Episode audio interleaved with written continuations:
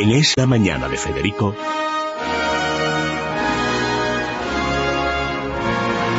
Preguntas a la historia con César Vidal y Federico Jiménez Los Santos.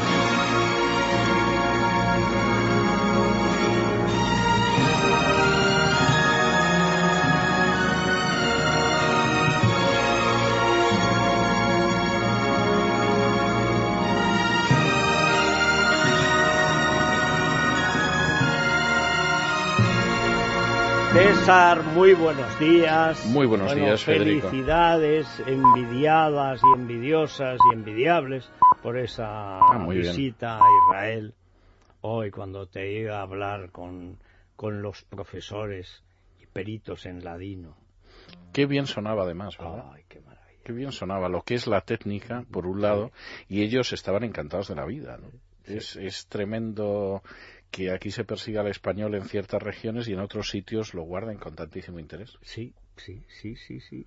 Y hay fórmulas, como es el castellano del siglo XV, que no es muy distinto al que se habla en mi No. pueblo, es que hablan formas, ah, usan fórmulas que están en toda esa parte, que es la de expansión, digamos, rural, que va prácticamente desde Vitoria hasta la serranía de Cuenca y casi hasta Murcia, que se conservan modismos del castellanos del 15, que son los que se llevan los que salen de España en esa época y que ellos han conservado y que hay fórmulas que son vulgarismos que no son vulgarismos, en realidad son arcaísmos. Es cierto. Utilizaba mucho Eliezer Papo, que era uno de los profesores que estuvo en la expresión manca, y entonces a la gente que estaba allí le resultaba curiosa. Bueno, me llegó un email de una señora de Alemania diciéndome que era una expresión que siempre habían utilizado en su pueblo, que es verdad que no se utilizaba en otras partes de España, pero que ella lo recordaba de su infancia y de su juventud cómo se utilizaba. No, no, y de estas muchas. Yo lo estaba oyendo y digo, pero si parece que estoy hablando con una prima de mi abuela, o sea, Sí, es verdad. Bueno, Es verdad. vamos con la pregunta de hoy que nos manda Amalia desde Ávila. Sí, dice que en- precisamente en uno de esos programas de Don César en Jerusalén ha escuchado algo sobre el hallazgo de un castillo cruzado debido a un español, dice por un español, así que le gustaría que ampliara ese dato y que si es posible explique por qué hubo tan pocos españoles en las cruzadas. Bueno, voy a, voy a empezar por el final porque eso explica un poco lo, lo excepcional del hallazgo arqueológico. Hay una razón fundamental que, que cae de su peso y que apuntaba antes Federico cuando anunciaba esta sección.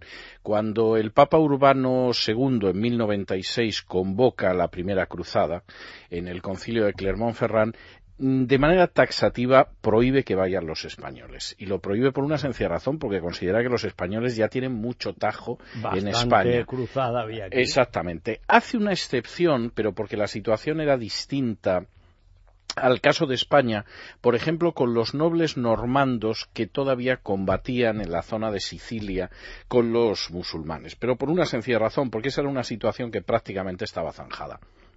Mientras que en el caso de España, para que nos hagamos una idea, hacía solo diez años que se había tomado Toledo, que se había reconquistado Toledo, lo había reconquistado Alfonso VI, y no estaba muy claro si eso se iba a poder mantener. Es decir, ahora consideramos que efectivamente es el salto al Tajo, que bueno, Sí, ya a partir de Toledo la- todo era cuesta abajo, etcétera, pero en la época eso no era claro. Nunca, estuvo aquello. claro. Es decir, aquello no estaba tan claro.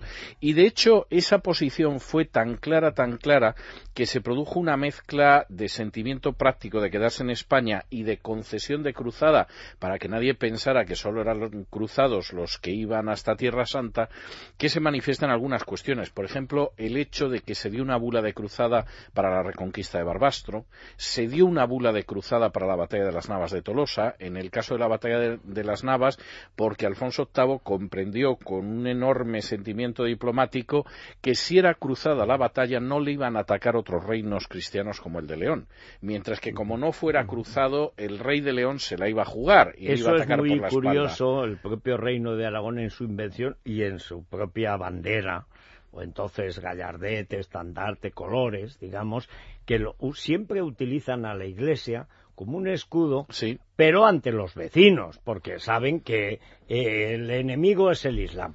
Pero con el que hay que tener que cuidado es con el cristiano que tienes al lado. Es cierto. Es siempre esa fórmula, eh, la ventaja que tenía el papado, sobre todo, es que evitaba que otro príncipe cristiano, como se decía entonces, te pegaron la puñalada. por la espalda. No, no, esto es bastante, bastante obvio. Hubo incluso invitaciones expresas, es decir, hubo una invitación expresa del rey de Francia, de San Luis, a Fernando III el Santo, que era su primo, para ir a las dos últimas cruzadas que ni siquiera fueron en Tierra Santa. Y Fernando III le respondió magistralmente diciéndole que bastantes infieles tenía él ya en España como para irse hasta Egipto, con lo cual tenía toda la razón del mundo. Que a diferencia de San Luis, Fernando, III muy bien. Lo hizo muy bien. Lo hizo muy bien y la prueba está en la reconquista de Sevilla, que es una de las grandes operaciones militares de la Edad Media, o sea, una operación anfibia extraordinaria en la que colaboró todo el mundo. Los puentes de barcas. Yo recuerdo de, crío que eso me fascinaba, pero ¿cómo puede haber un puente de barcas? Entonces mi maestro, don José, me explicaba, pues mira, las barcas se ponían de través, se ataban, ah, y los caballos, los caballos se les ponían unas maderas, ah, y carros y tal. Sí, por ahí pasaba todo, pero con las barcas se montaba y se desmontaba muy rápido. Ah, y a mí me parecía claro, con razón pensaba yo, es el patrón de Teruel que es San Fernando. No, no. No sé por qué, pero es San Fernando. Bueno, la verdad es que el personaje Sevilla es excepcional. Bueno, y en esa empresa pues estuvieron desde los caballeros castellanos y leoneses a los marinos vascos, que eran súbditos de la corona de Castilla por libre elección, dicho sea de paso. Bueno, y también eh, Alfonso X, que era el príncipe más listo, diga lo que diga el rey, Alfonso X y Felipe II han sido príncipes de Asturias mejor educados y sobre todo en la práctica que el actual. No dieron muy buen resultado ninguno de los dos, ¿eh? o sea que... Sí, sobre todo Alfonso X que acabó loco, perdido, fin, es un cazando moscas en un castillo. En fin, cuando uno quiere ser emperador de Alemania y no puede, pues hoy en día lo hubieran entrevistado en Al Jazeera. Sí, y se hubiera quitado el fecho de imperio. Exactamente, y se habría quedado tan contento. Pero en fin, volviendo a lo nuestro, esa es la razón por la que no hubo españoles en términos generales. Sí hubo algunos, y, y el caso que mencionaba esta oyente tiene su razón de ser, porque efectivamente una de las personas que entrevistamos en Israel es un arqueólogo que se llama Mickey Ehrlich. Mickey Ehrlich es eh, de los pocos arqueólogos israelíes que se han dedicado al periodo de las cruzadas porque de manera comprensible los arqueólogos israelíes se han dedicado a otros periodos, para empezar a la historia de Israel, en algún caso a la presencia del Islam, etcétera, pero no a las cruzadas. Y en el caso de Mickey Ehrlich. Mickey Ehrlich se encontró con un dato que era enormemente interesante, y es que en la crónica de Adolfo I se menciona a un conde de Castilla que se llamaba Rodrigo de Lara, que en el año 1137 había donado un castillo denominado Torón a, eh, a, los a los templarios, perdón, y que se estaba en el enclave de Ascalón. Eh, algunos autores españoles, erróneamente además, decían que forzosamente ese Torón, ese castillo de Torón que procedía de un noble español, tenía que identificarse con Latrún, que es el nombre que ahora recibe la antigua Emaús, y ahí lo ubicaban. Claro, ¿de qué se dio cuenta Mickey Erlich que no se dio cuenta gente en España, por ejemplo en León? Pues hombre, de que Latrún está muy lejos de Ascalón y por lo tanto el castillo no podía estar ahí. Y entonces él finalmente acabó encontrando el castillo en una colina en Ascalón. Yo estuve visitando el castillo el día después de, que él nos contara esto, porque era una primicia informativa, y tengo que decir que era impresionante. Es decir, lo que queda del castillo, aunque no se ha excavado, pero lo que se puede ver todavía es impresionante. Eh, los muros son muros verdaderamente sobrecogedores por lo macizo de la construcción, se conservan algunos de los arcos, y sobre todo lo que es muy importante es que estaba en un lugar estratégicamente esencial, que era en una colina que dominaba justo la frontera entre el territorio de los cruzados y el territorio de los musulmanes. Con lo cual, si se producía cualquier avance sobre Ascalón, inmediatamente desde ahí se podía ver. Efectivamente. ¿Qué sucedió con don Rodrigo de Lara? Pues sucedió lo que pasaba con todos los cruzados, que lejos de querer hacer fortuna y asentarse en Tierra Santa, lo que querían era ganar la indulgencia y regresar cuanto antes a su tierra, supongo que aparte para morir en paz, también para poderlo contar a los amigos y a la familia. Y entonces don Rodrigo, que lógicamente tenía que dejar el castillo, se lo donó a los templarios, que era una unidad absolutamente de choque, una orden militar que se suponía que iban a ser los ocupantes ideales del castillo. Había un dicho que seguramente era un poco exagerado, pero quizá no demasiado, que afirmaba que los templarios eran equivalentes a cuatro combatientes regulares. Es decir, de esos cuatro que iban más o menos despistados desde Provenza o desde Bélgica, etcétera, bueno, pues un templario equivalía más o menos a cuatro, con lo cual era ideal para ocupar ese castillo. Los eh, tercios o los marines sí, sí, de la, época, de la, por lo menos en el ejército cruzado. Y en ese sentido la donación mm, verdaderamente pues era muy lógica. Es decir, esta es la gente que va a defender el castillo. Castillo que tengo que decir que ahora mismo está pendiente de ciertos, en fin, ciertos preámbulos administrativos para empezar a excavarse, pero ya lo que se percibe del castillo, sobre todo alguno de los muros, es verdaderamente impresionante. Pues muy bien. Oye, hablando o sea, no de solo los... hubo no solo hubo cruzados, sino que además construyeron castillos. Oye, a mí lo que me choca los templarios, que se dice que son los primeros banqueros modernos, bueno, eran los primeros viciosos, los primeros virtuosos, los primeros militares, los primeros banqueros.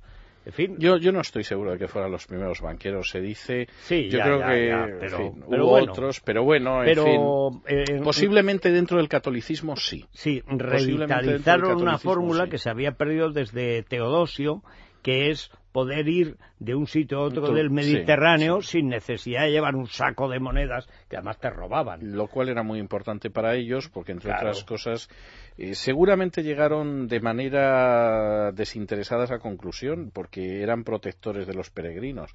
Que luego descubrieran Eh, que además eh, el pago sí. de comisiones es interesante. Este es lo más. ya- ya es otro cantar, ¿no? Eso, sin ninguna duda, también, porque la banca se inventó para eso.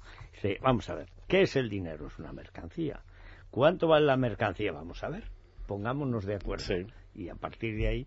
Bueno, pero los templarios tenían himnos. Tenían himnos, claro, porque eran una orden religiosa y tenían sus oficios religiosos. Vamos a escuchar un himno templario que se llama Honor Virtus et Potestas, que sería algo así como honor, virtud o fuerza y potencia, que suena casi a gladiator. No, no, pues son los templarios y vamos a escuchar uno de esos himnos. ¿Qué